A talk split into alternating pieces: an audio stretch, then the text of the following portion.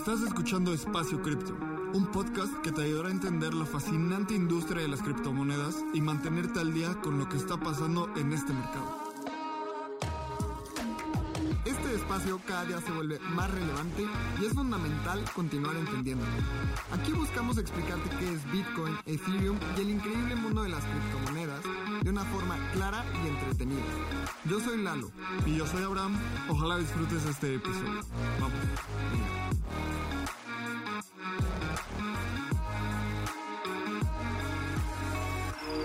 Hola de nuevo a otro gran episodio de Espacio Cripto. Y este episodio lo disfruté un montón. Este episodio lo grabamos con Cami Ramos. Probablemente has visto sus threads de Twitter. Es una persona que rápidamente entrado a la industria de Web3 y con grandes habilidades de comunicación ha escalado y mucha gente, más bien se ha hecho notar.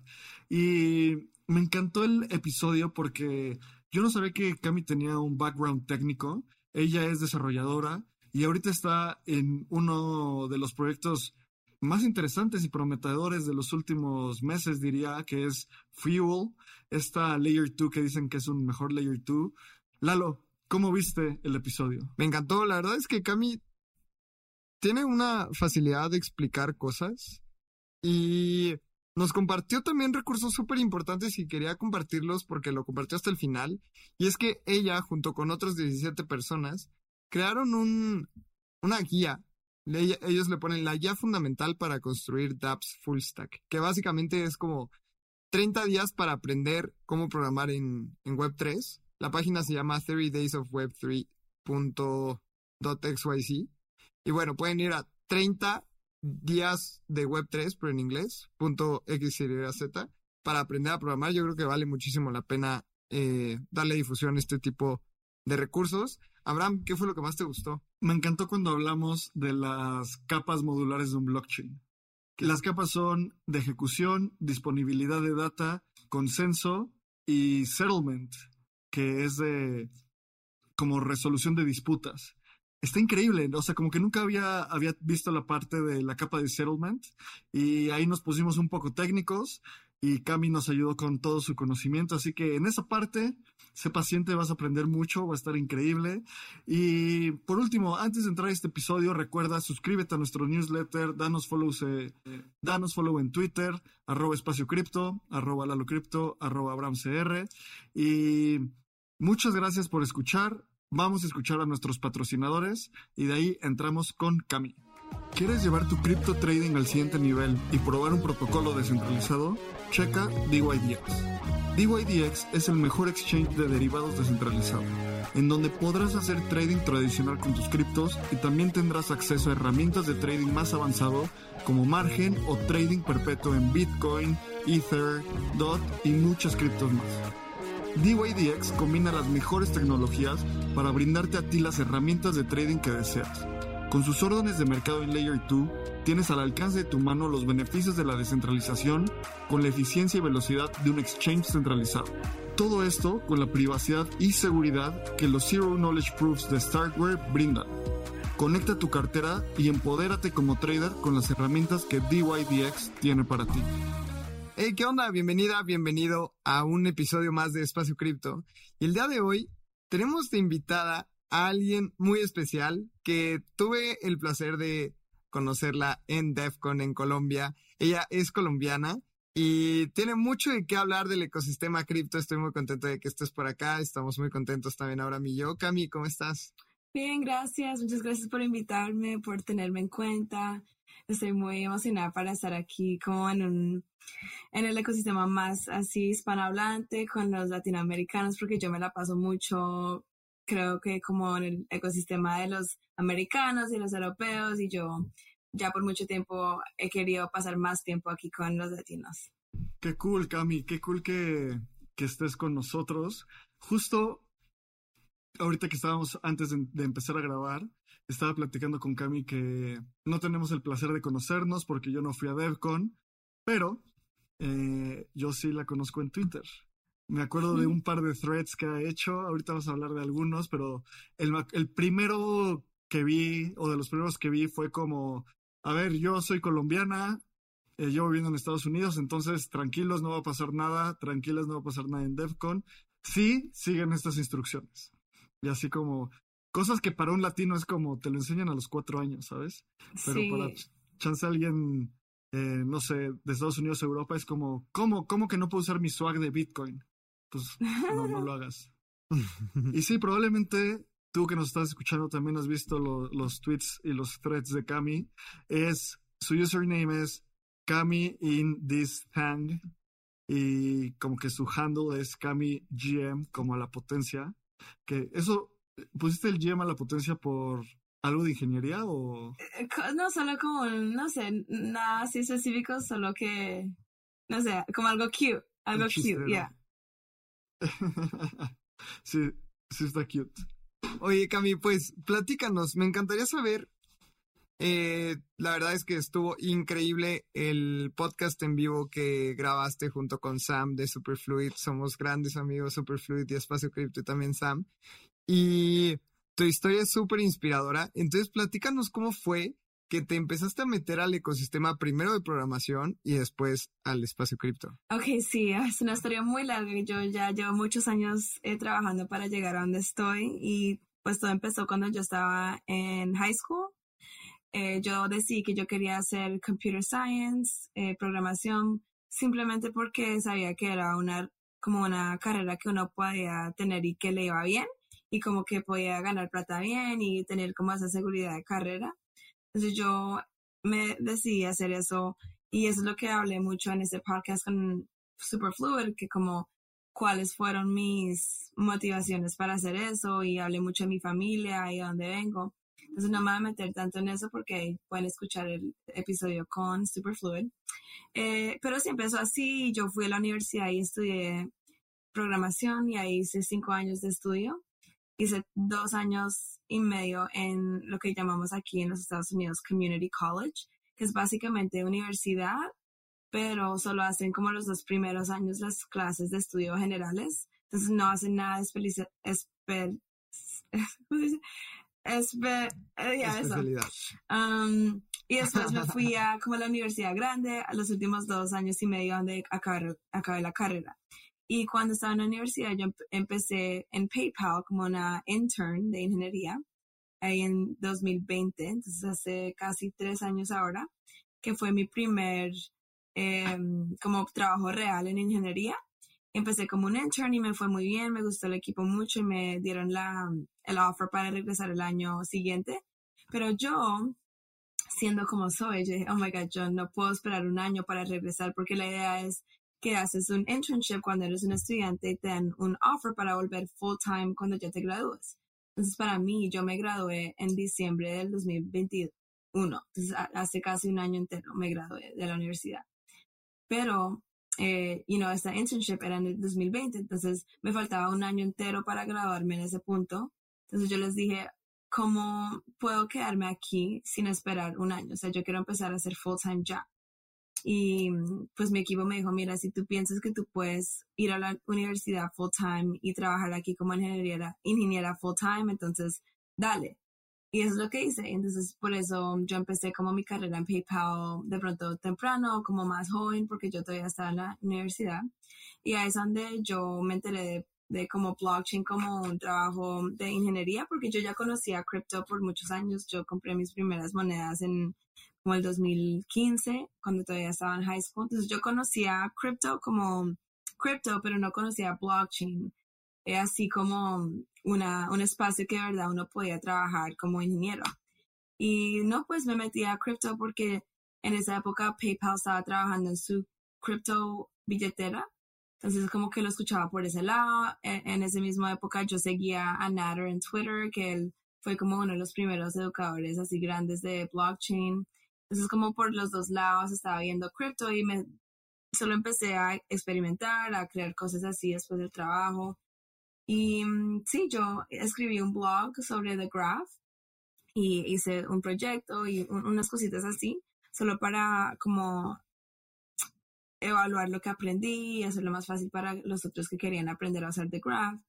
Y por ahí me salió un trabajo con el del Graph Protocol y así fue que yo empecé full time en crypto.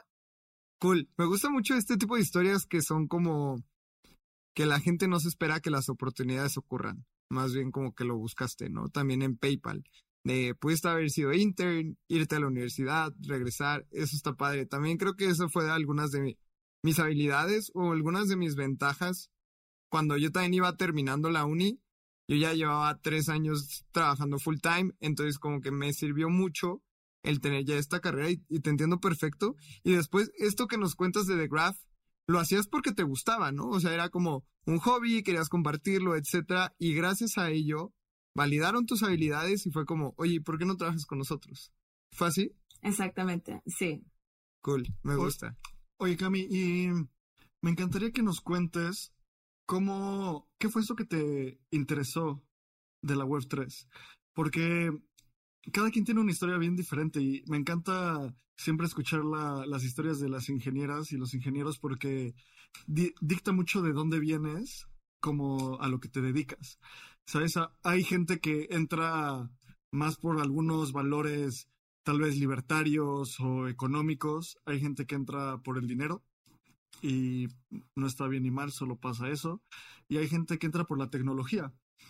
Mi caso, la verdad es que lo, he platicado bastante en Espacio Cripto, pero yo me quería ir al Mundial de Rusia de 2018 y en 2014 dije, tengo que empezar a invertir mi dinero.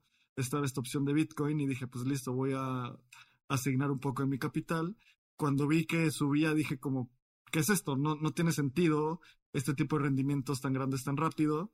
Eh, empecé a investigarlo and now we're here, ¿sabes? O sea, ya después de ver cómo las ganancias, vi la tecnología, vi los valores, vi todo eso y pues ya me quedé aquí.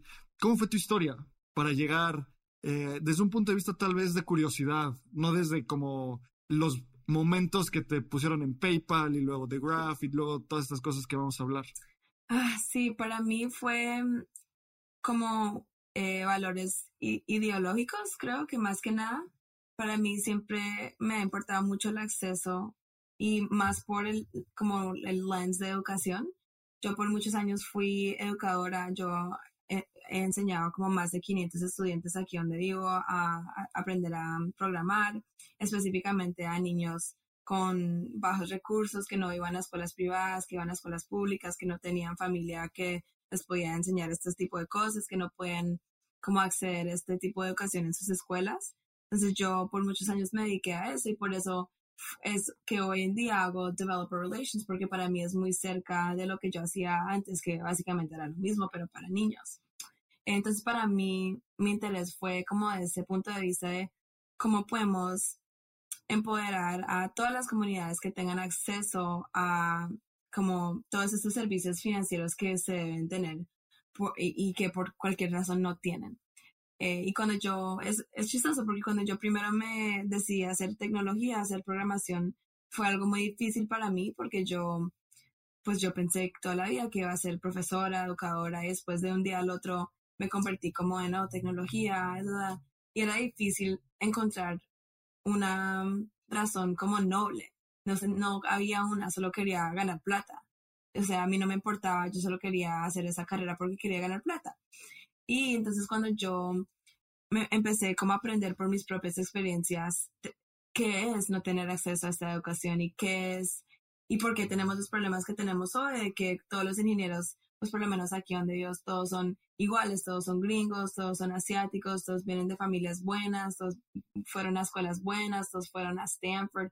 Y es porque solo un, esos tipos de niños tienen acceso a la educación de computer science cuando son you niños y eso es como tienes un, un, mucho más, una oportunidad mucho más grande para ser exitoso si empiezas más temprano. Entonces cuando yo encontré a Crypto se sintió como por la primera vez siento esa parte noble de estar en tecnología que antes yo pensaba que tecnología nunca lo iba a tener.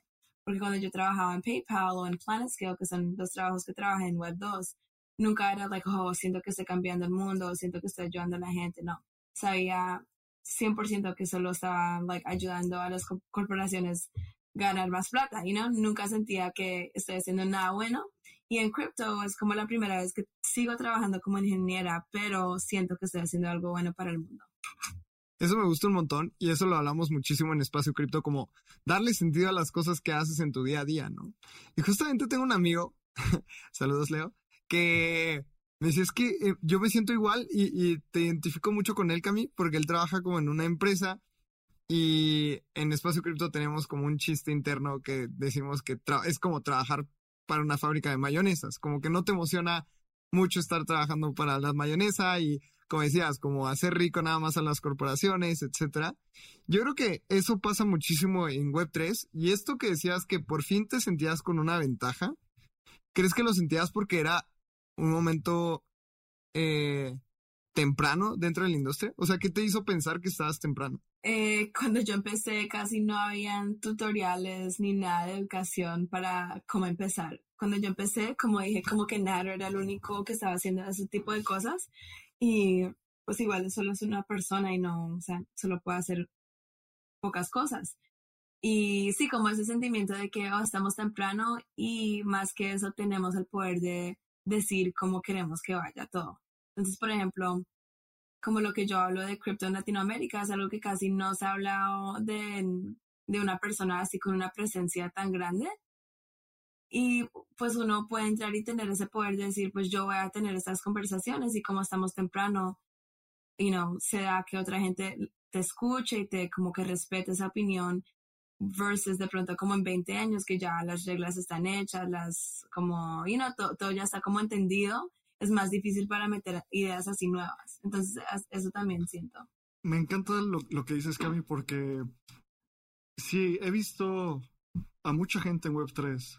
He visto a mucha gente en Web3 entrando y me he dado cuenta que las, las personas con las que más compagino, resulta que, que acabamos en esta industria, pero muchos tenemos y muchos tenemos como valores muy similares, que es como algo a priori de cripto, ¿sabes? O sea, esto que dices de, me encantó lo que dijiste de developer relations, pero para niños, eh, es súper poderoso, ¿sabes? Y como que esta, esta noción de querer enseñar eh, es algo que yo personalmente comparto. Siempre digo que mi, mi trabajo de retirado va a ser ser profesor y si se puede, profesor de filosofía. Entonces es algo como más allá del de, espacio cripto y más allá de Web3. Y, también como todas las motivaciones que dices, también ayer estaba platicando con, hubo un meetup aquí en México en un lugar que se llama Javi, al final se acercó conmigo una chava y me decía como, oye, pues es que a veces me da ansiedad el metaverso, me da ansiedad como ver a Ready Player One y es un futuro distópico y bla, bla, bla. Y yo le decía como, tienes toda la razón y puede pasar, solo que piensa en una industria donde puede que haya un impacto tan grande y donde tú puedas tener como un lugar en la mesa. O sea, en el banking system, ¿qué va a ser? Te vas a, eres becario, luego analista gerente, te va a tomar 15 años y nunca vas a poder tomar una decisión de alto impacto. Aquí son cosas que se mueven súper rápido y que tienen la forma de, de escalar de una forma más orgánica y también más riesgosa. Por eso también hay que tener mucho cuidado y siempre estar cercano y cercano a como a la gente que se asemeja a tu cultura. Y Cuéntanos, tú sabemos que trabajaste en The Graph. Ya nos contaste cómo llegaste ahí, pero cuéntanos qué hacías y por, qué te pareció tan interesante este protocolo. Y si puedes también describirnos in a nutshell en un par de palabras qué es The Graph para la gente que no lo conoce, sería ideal. Sí, entonces The Graph es un servicio, un protocolo para crear APIs descentralizadas. Y básicamente lo que significa eso es que puedes crear un, como un layer entre tu smart contract y tu frontend para poder hacer preguntas de tu, sobre tus datos que se producen en tu smart contract. Entonces, por ejemplo, si tú tienes un smart contract que dice, no sé, eh, super fans, digamos, que, you know, hace, eh, ¿cómo se dice? Como tiene en cuenta toda la gente que viene a tus pláticas, por, ejemplo. Y, you know, cada vez que entran a un, cuarto se llama una función que dice checked in y ahí pasas el nombre y de pronto la ciudad donde estás y el, gender de la persona, digamos. Después con algo como The Graph, puedes crear un API que puedes decir como, dame todas las personas, mis fans que han ido a tres charlas o más. O dame todos los nombres de los fans que son mujeres y que estuvieron en mi chat en México. Entonces te, ayuda a hacer esas preguntas que se llaman queries sobre los datos que se crean de tu smart contract. Y sí, ¿cuál fue, qué es lo que me gusta de este proyecto? Es algo como súper útil para los hackers, creo, más que todo para proyectos así mm, como, eh, así como de hackers, como de, como solo crear algo rápido, a ver si sirve, crear un proyecto útil. Y pues por eso me gustó mucho ese proyecto porque me parecía que es como una parte de infraestructura que todos necesitan saber usar. Y aunque de pronto estás en un proyecto gigante que no usa el graph, porque eso más, o sea, eso es normal, que un proyecto grande no usa el graph porque tienen diferentes eh, necesidades que se pueden crear con su propio indexer.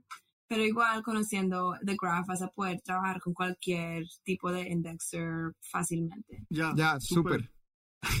lo mismo. a, mí la verdad es que me gusta muchísimo The Graph justamente por este tipo de cosas. Es como extraer información de la web 3 de una manera más sencilla, ¿no? Podríamos decir que es eso. Y después de que trabajaste en The Graph, ya nos estuviste platicando, me tocó ver un tutorial tuyo en Ethereum México sobre cómo crear tu primer eh, API descentralizada y fue muy interesante. Y días después, yo creo que como dos semanas después, anuncias que dejas de Graph y te vas a Fuel. y justamente te conocí en, en, en Colombia y estuvimos platicando de Fuel, que era como...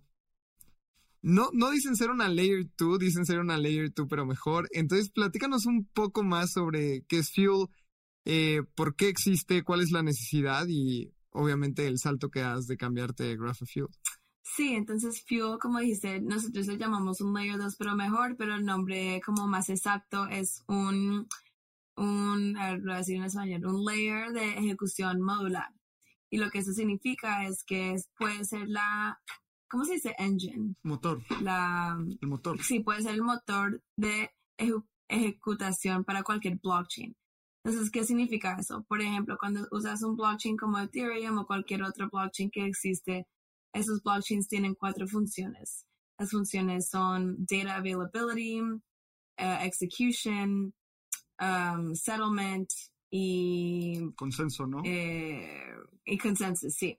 Entonces, la, el tesis del modular, que es lo que está en Fuel, es que si uno puede separar todos esos entre como funciones diferentes, puedes hacer optimizaciones a cada nivel y con eso te da mayor eh, performance en cada nivel. Entonces, por ejemplo, si es como, you know, tienes una botella de agua y tienes que compartir con cuatro personas, obviamente cada persona solo puede tener menos del total, pero si tú dices, voy a, solo yo me voy a encargar de ejecutación, tú solo te encargas de esta otra y tú de otra y tú de otra, todo se puede enfocar 100% en asegurarse que cualquier meta, o sea, ok, el de la ya no está bueno.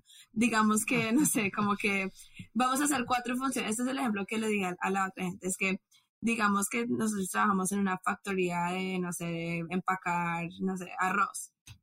Y nosotros tenemos que hacer todo el proceso. Primero, lavar el arroz, secar el arroz, no sé, meter el arroz en algo que lo mueve y después empacar el arroz. Todo eso, nosotros decimos, ok, vamos a crear cuatro factorías que cada uno se encarga de una función, así tu staff, en vez de tener que ser experto, experto en lavar arroz, secar arroz, tirar arroz empacar arroz, solo tienes que ser experto en una, en una cosa y con eso tú puedes ser mucho más mejor a solo esa cosa porque ya no te tienes que preocuparte de las tres otras funciones que tienes que hacer. Entonces, ese es el mismo tesis del modular blockchains y Fuel se encarga de la parte de ejecutación que significa básicamente eh, los smart contracts, el, el environment donde se hacen como, you know, los changes al state. Entonces, donde dices, manda este ETH acá, manda este ETH acá, todo eso es lo que se encarga Fuel. Y mm, es diferente que como un Layer 2 normal, porque, pues, número uno, se puede usar con cualquier chain. No es como que, por ejemplo, Optimism y Arbitrum solo son EVM y solo los puedes usar ahí. El Fuel VM se puede usar como el motor de cualquier blockchain y es creado con eso en mente. Eh, la otra cosa es que el Fuel VM o sea, no es EVM, es el propio VM de Fuel y es creado y optimizado para utilizar el hardware de tu, de tu computador mejor para tener higher throughput. Entonces, básicamente, si miras en los últimos 10 años, el número de transistores, no sé si así se dice en español, pero creo, ha crecido exponencialmente, o sea, sigue creciendo mucho cada, cada año, cada año. Y lo que no ha crecido tan rápido es performance de, eh, mm, ¿cómo se dice en español? Eh, performance de como, ven, ven, lo leo bien para ver si lo traduzco. Performance de single thread.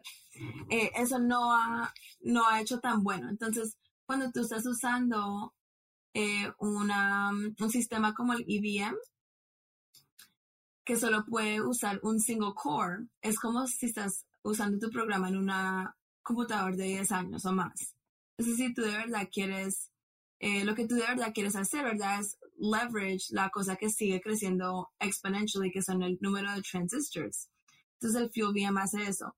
El FuelVM es diseñado para eh, correr las transacciones en paralelo, que hace que puedas eh, procesar más transacciones por segundo si todo el resto está igual. Entonces, y no es porque compraste computador nuevo ni nada, sino porque estás usando todos los recursos de tu computador que en el EVM eh, pues se sientan sin usar.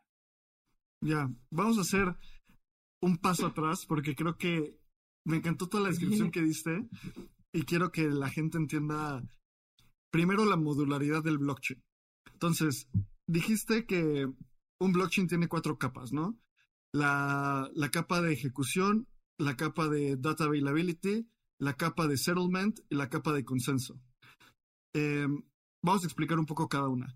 La capa de ejecución es básicamente ejecutar eh, ecuaciones matemáticas que al, final, que al final de cuentas procesan una transacción. Entonces, como funciona un smart contract, es una serie de, de data, de operaciones matemáticas, y lo que hace la capa de ejecución es procesar esas operaciones. Al final, cómo se ve es que esas operaciones se ven en cosas como manda, o sea, este smart contract recibe dinero y de vuelta te da un NFT.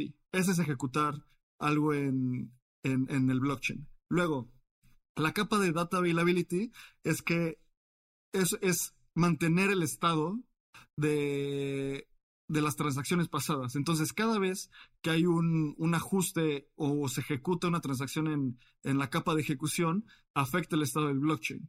Entonces, imagínate que yo tengo un, una cartera de Ether con dos ETH y ese es un estado de mi cartera con dos ETH. En el momento en el que yo ejecuto una transacción, la capa de ejecución ajusta el, el balance tiene que reflejarse eso en el Data Availability Layer, que es como la historia. Es como tener un, libro de nacimientos y cuando nace un bebé es una, una ejecución, una, perdón, y cuando nace un bebé eh, se ejecuta en la data de ejecución y modifica el libro, que ese es el Data Availability. Luego está la capa de consenso. La capa de consenso es, yo puedo emitir un bloque que tiene transacciones con, eh, con ejecución y en el cual modifica el estado, pero la forma en la que nosotros llegamos a un acuerdo puede ser muy variable, puede ser proof of work, proof of stake y muchas otras cosas. Y la capa de consenso es esa capa que le da certidumbre y asegura que todos y todas estamos leyendo el mismo blockchain, porque todos y todas estamos validando que ese blockchain es real. ¿Y cómo lo hace con proof of stake? Un validador que crea un bloque, lo valida y luego otros validadores dicen como ese bloque sí está bien, ese bloque sí está bien, ese bloque sí está bien, listo, sí está bien. En un futuro, en la capa de consenso se está toda esa parte de proposer builder separation, que es la persona que propone el bloque va a ser diferente a la persona que crea eh, el bloque, o sea, la persona que eh, procesa el bloque no va a ser la misma que crea el bloque. Y de ahí pasan, se, mejoran muchos incentivos para el EVM y varias cosas. Y Cami, la única que no sé bien es la capa de settlement. ¿Cómo está eso? Ok, la capa de settlement es algo como... Eh, diferentes personas tienen diferentes perspectivas y en diferentes contextos es diferente. Entonces, esto es como una explicación general pero básicamente esa capa se enfoca en eh, como resolver como disputes, no sé cómo se dice. Sí, resolver disputas. Entonces, cuando dice, por ejemplo, eh, you know, en un roll-up que es optimistic, digamos, puede pasar un transaction que no es eh, válido, entonces el settlement layer se encarga de resolver eso, de decir finalmente si sí es o si no es, si va a ser incluido en el block o si no va a ser incluido en el block. Wow. También algo que estás diciendo y que, que quiero notar, estabas hablando del Field VM. Field VM no lo conozco, mi hipótesis es de Field Virtual Machine. Y la Virtual Machine es lo que ejecuta, o sea, es lo que ejecuta los smart contracts con la lógica, si pasa esto, pasa aquello. Y supongo que la innovación del Fuel VM es que al ser eh, compatible con varios blockchains es que tiene su lenguaje de programación independiente. ¿Cómo funciona eso? Sí, tiene un eh, lenguaje de programación que se llama Sway, que es una combinación entre Solidity y Rust. Y es un lenguaje súper chévere, súper interesante y una parte muy core a la que me junté con el proyecto. Yo por muchos años ya estaba en mi lista que quería aprender Rust, pero, you know, todos queremos hacer muchas cosas y solo que no hay tiempo. Pero lo que es muy interesante de esto es el tesis de Fuel y ahora mi tesis como developer es que si queremos que la población como general, que no son así cripto, usen nuestras aplicaciones y que se monten a Web3, tenemos que crear aplicaciones que son más seguras para nuestros usuarios. No podemos tener hacks así como en el nivel que estamos teniendo hoy en día, porque, o sea, no podemos decirle a la gente normal que meta su plata y su tiempo en esto y que, uh, de pronto, oh, ups, si no lo perdimos. Entonces, la tesis de, de Sway, que es el lenguaje de programación que es basado en Rust, tiene su propio compiler. Entonces, por ejemplo, muchas personas preguntan, oh, ¿por qué no solo usas Rust directamente con un SDK o algo así? Y la respuesta es que Rust fue creado para, you know, crear aplicaciones no de blockchain. Hay diferentes, eh, ¿cómo se dicen? Como mm, riesgos asociados con el blockchain que no existen en la programación normal. Entonces, cuando creas tu propio lenguaje, puedes crear tu propio compiler, que es el software que maneja el programa. Entonces, con creando tu propio compiler, puedes ahí tener reglas en el compiler que hacen que las aplicaciones sean más safe.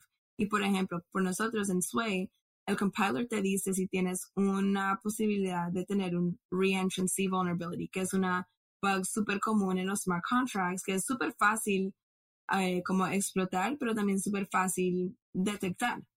Entonces, por ejemplo, eso nunca va a pasar en Sway y en Solidity, por ejemplo, hay un list, una, ¿cómo se dice? Una lista.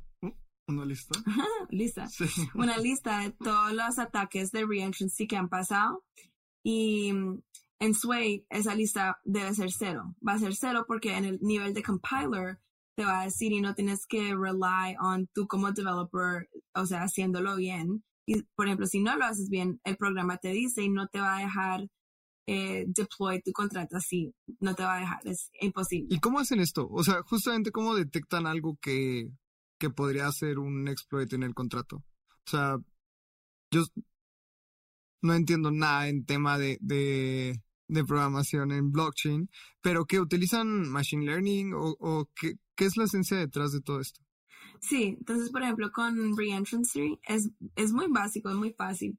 Eh, el reentrancy es cuando, por ejemplo, tienes una parte de tu code que da, que mm, manda plata.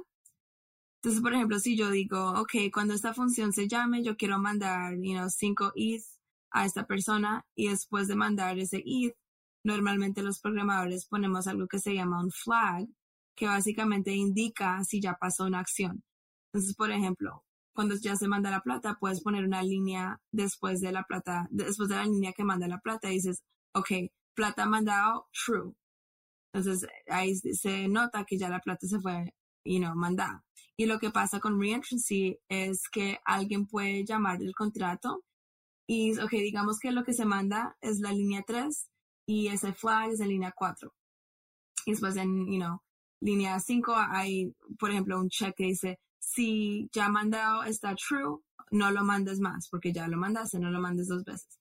Entonces, reentrancy es cuando alguien puede llamar tu contrato y solo pegan esa primera línea over and over, el, que manda la planta. Entonces, siguen pegando esa línea porque en ese momento, ¿verdad? Están checando, está true o false. Y en ese momento está falso, porque no ha llegado la ejecutación a esa línea.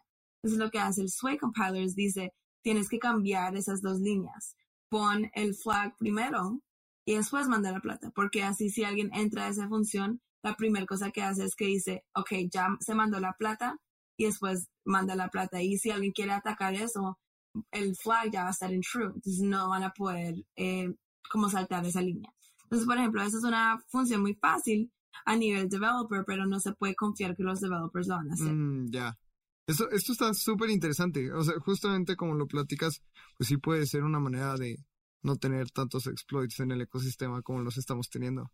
Cami, cuéntanos ahora un poquito más sobre cuál es tu rol en Fuel. Sabemos que eres ingeniera, pero eh, platícanos qué es lo que haces exactamente. Sí, yo soy lo que se llama el Head of Developer Relations, entonces yo lidero ese equipo de Developer Relations en Fuel y mm, acabo de hire mis dos primeras personas del equipo, porque hasta ahorita solo era yo en mi equipo, pero ya eh, tenemos dos personas nuevas, estoy muy emocionada por eso, es algo como muy grande para mí liderar un equipo así en tecnología, va a ser mi primera vez haciéndolo. Y mi trabajo es una combinación de ingeniería, educación, marketing, business. Es un trabajo de todo raro y por eso es muy difícil encontrar las personas que pueden hacer eso, porque mi función eh, primario, ¿así se primario? Principal, sí. Principal es ayudar que developers usen a Fuel. Es mi único meta. O sea, y eso significa ir a los hackathons, hacer podcasts así, que gente aprenda de Fuel, ayudar a los developers one-on-one en llamadas, eh, ir a dar charlas en conferences, hacer documentación. Entonces, por ejemplo, cuando te metes a fuel.network y haces el botón para leer los docs, todo ese libro del Fuelbook yo lo escribí. Y entonces, esa es como la parte de, you know, making sure que todos los developers tienen lo que necesitan para aprender cómo se usa Fuel.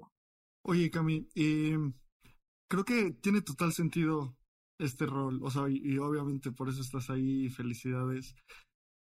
Mm, o sea, la historia de que, sigo, me, me encanta la historia de que le ayudabas, eras Developer Relations para Kids.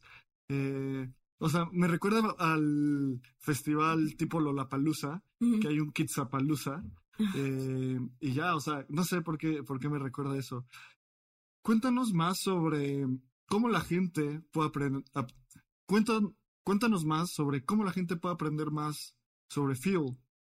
Hablaste de un libro que escribiste. ¿A dónde tienen que ir tanto developers como no developers? Sí, eh, las dos lugares que pueden ir es Twitter, seguir a Fuel and Fuel Labs bajo, ¿cómo se dice esto? Underscore. Yo bajo. Guión bajo. Ya, eso, Fuel Labs underscore. Eh, pero si eres un developer y quieres aprender cómo empezar developing aplicaciones en Fuel, te puedes meter a fuel.network y ahí tenemos un developer quick start que básicamente te da la mano y te lleva paso por paso explicando cómo puedes crear tu primero smart contract en Fuel y cómo puedes como fácilmente tener esa experiencia de Fuel, porque para mí lo que yo pienso que es súper poderoso de Fuel es que tenemos una developer experience supremamente mejor que la de la que existe en Ethereum.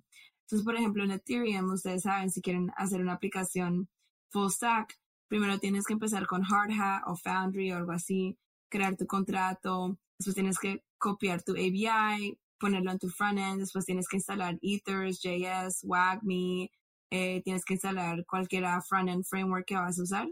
Entonces son como que te quedas con muchos pedazos que tienen que sincronizarse y a veces es difícil que todos se hablen bien, que las versiones sean compatibles, cosas así. Entonces con Fuel lo que nosotros hacemos es que nosotros creamos todo en casa. Entonces significa que no tienes que instalar nada de un tercero, como por ejemplo Ethers.js y WAGMI, que son hechos por equipos externos, porque todo es creado directamente en el toolchain de Fuel y eso significa que la experiencia es súper eh, o sea, es mejor, se siente mejor no tener que como usar cinco, seis, siete diferentes tecnologías para crear una aplicación y en vez de usar todo por Fuel, que es un toolchain. Tiene muchísimo sentido lo que dices. Y yo creo que en Espacio Cripto estamos muy emocionados para ver cómo se desarrolla Fuel en, algunos años. Yo creo que también a ti te emociona. Y platícanos, Cami, porque creo que es súper importante para todas las personas que han escuchado este episodio que pues es evidente que la programación y hablarle a una computadora y hablar de smart contracts es súper importante. Así que danos algunos consejos para todas las personas que quieren empezar a programar, pero por alguna razón no han empezado. ¿Cuál crees que sea el paso número uno? Igual y danos así como un roadmap súper pequeñito de step one, step two, para que todas las personas se animen a programar. Sí, bueno, del consejo creo que es, le digo a mi hermano que él tiene 20 años y le está aprendiendo a programar y yo le digo, es la mejor inversión que vas a hacer en toda tu vida. Te va a pagar por los próximos 60 años y vas a vivir una vida súper buena. Y no solo por la plata, sino que es una carrera que toda la vida vas a estar trabajando, o sea, este músculo, que eso vale mucho. Y cuando uno va creciendo, uno se va dando cuenta que muchos, y, y además como muchos de nuestros papás, o sea, tienen trabajos que no tienen ese lujo de usar ese músculo todos los días, que you know, los, los trabajos como que los peores son que solo necesitan como casi un, animal, y no que cargue esto, que sirva esto, que ponga, pero no es nada de pensar. Y con coding, con programación, esto lo opposite, te pagan por innovar, te pagan por hacer preguntas difíciles. Y sí, como roadmap, eh, bueno, ya tengo un roadmap hecho. Si se meten a 30 days of web3.xyz, of web3.xyz, eh, slash ES, como español, ES, hay un currículo escrito 100% en español y es una guía para construir dApps full stack. Y igualmente te da la mano y solo con 20, 30 minutos al día, en 30 días vas a crear una aplicación full stack, vas a aprender cómo usar eh, Polygon, vas a aprender cómo usar Filecoin, The Graph, Infura, Lens, Radical y Vercel. Y tenemos parte de la instrucción live en YouTube donde puedes ver los workshops y como que la gente te guíe. Tenemos un Discord donde te puedes meter y hacer preguntas encontrar a otras personas que están como en la misma sección que tú y trabajar juntos. Y ya más de 3.000 developers han tomado este curso. Está, también está en inglés y es como la mejor resource out there para empezar a crear dApps y no lo digo solo porque yo lo hice, porque no lo hice sola, fue un equipo como de 15 personas que trabajó en esto y la verdad es como súper, eh, o sea, te da todos los pedazos. Lo que a mí no me gusta de muchos cursos es que te dan como 70%, pero el último 30% es súper difícil para o sea, si no sabes, no sabes. Y esto, cada pasito te damos todo el code, te damos toda la explicación, solo tienes que hacer copy and paste, porque estamos más interesados en enseñarte arquitectura más que específicamente como, oh, tienes que llamar esta función y bla, Qué emocionante. El recurso está buenísimo. Justamente aquí lo estoy viendo y se ve muy completo. Cami, sobre este mismo tema, eh, o sea, esta aplicación de 30 Days of Web3, like, ¿cómo es? Sí, 30 Days of Web3, ¿ya es para alguien que no sepa nada, nada, nada de programación o primero tiene que aprender algo antes de empezarse a meter a esta página? Idealmente es alguien que ya sabe programación, pero como dije, creamos este curso para que un niño lo pueda seguir. O sea, solo tienes que copy y paste. Nosotros damos todo y va a servir. Y como hablando de roadmap, como más eh, empezando de cero, yo diría que el, lenguaje que escojas no importa mucho. Mucha gente se como like, ah", se frustran pensando cuál lenguaje tienen que aprender, pero la verdad es que uno escoge uno y se dedica a ese y después de eso uno puede aprender cualquier lenguaje súper rápido. Entonces solo es escuchar, eh, eh, ah, escoger, escoger uno. Yo escogí JavaScript cuando yo empecé pero igual puedes escoger cualquiera. Y solo métete a freecodecamp.com, a codeacademy.com, que ya tienen recursos súper eh, buenos y gratis y que ya muchísima, muchísima gente lo ha hecho. Oye, Cami, y creo que este factor de ayudar a educar a la gente, específicamente alrededor de programación, justo es algo que Lalo y yo estamos, hemos platicado bastante, porque es algo ultra necesario.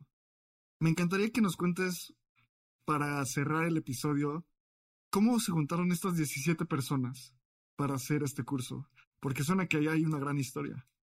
Sí, es una historia muy bonita. Nosotros nos, nos llamamos Women Build Web 3, somos una comunidad de ingenieras mujeres y mm, esto se creó pues porque cuando nosotras nos conocimos en abril, cuando yo apenas estaba empezando full time, nos dimos cuenta que hay muchos recursos allá para como gente que está empezando de cero, pero que no había muchos recursos así para intermediar, intermedia y, y más alto.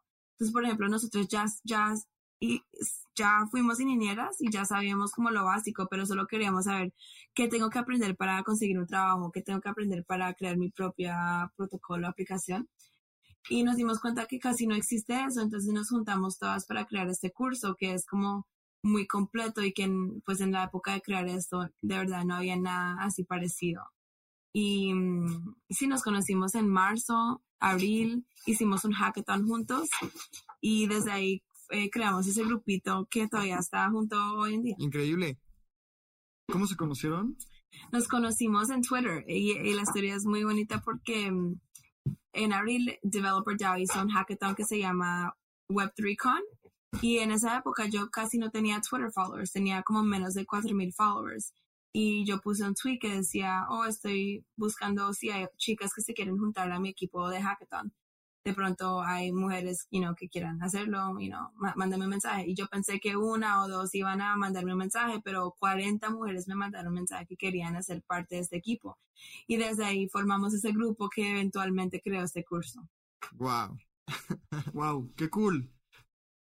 Si te interesa programar, creo que es un gran lugar para, para empezar y como dice Cami, tal vez es para gente intermedia, pero de ahí puedes identificar qué cosas eh, te faltan aprender y, y, aprender. El link es 30 days, D-A-Y-S, of, O-F, web 3, punto XYZ, diagonal ES para que te salga el contenido en español. Creo que es un gran recurso, me encanta. Muchas felicidades, Cami, por hacer esto. Y vamos cerrando el episodio con una pregunta que le hacemos a todas las personas que vienen a Espacio Cripto. Si tú pudieras tener comunicación con Satoshi Nakamoto, esa persona, grupo de personas, quien haya sido, pudieras comunicarte con esa persona de alguna forma, ya sea por mensaje, por mail, lo que sea, pero solo le puedes hacer una pregunta. ¿Qué pregunta le harías? Creo que yo solo le preguntaría si está feliz con lo que está pasando ahorita. O sea, si nosotros como comunidad nos movimos en la dirección de la visión que tuvo esta persona, ese grupo de personas, o si, you know, o si no, porque puede ser que, o sea, yo conozco el papel original y todo eso, pero más como persona, que si el espacio moviéndose en, en una dirección positiva o negativa. Más que todo le preguntaría eso. Me gusta. Cami, muchísimas gracias por venir a Espacio Cripto. Compártenos tus redes sociales, cómo la gente te puede encontrar, cómo te puede mandar un mensajito. Sí, me pueden encontrar en Twitter at Cami in. Cami I-N-T-H-I-S-T-H-A-N-G. Eh, en Twitter y también estoy en TikTok y también en YouTube. Ahí me pueden encontrar siempre con la misma handle. Y, y ya, bueno, gracias de verdad a ustedes por invitarme si hay alguien escuchando que tenga comunidades de developers en Latinoamérica, yo estoy buscando cómo sumarme con esas comunidades y conocer cómo podemos tener un impacto mayor en Latinoamérica. Entonces, si de alguien tiene ideas, que me escriban y ahí estoy. Súper, muchísimas gracias por venir, Cami. Recuerden a todos seguirnos en nuestras redes sociales, estamos como Espacio Cripto, en Instagram estamos como espaciocripto.eth, en YouTube estamos como Espacio Cripto Podcast, ahí hay un canal medio raro que se llama Espacio Cripto. No somos nosotros. Fíjense que tienen el logo del astronauta. Eh, Abraham lo pueden encontrar como Abraham CR, a mí como Lalo Cripto. Y nos escuchamos en el próximo episodio. Recuerden también suscribirse en nuestro newsletter que publicamos tres veces a la semana. Así que muchas gracias por escucharnos, Cami. Muchas gracias por venir. Nos escuchamos en el próximo. Muchas gracias.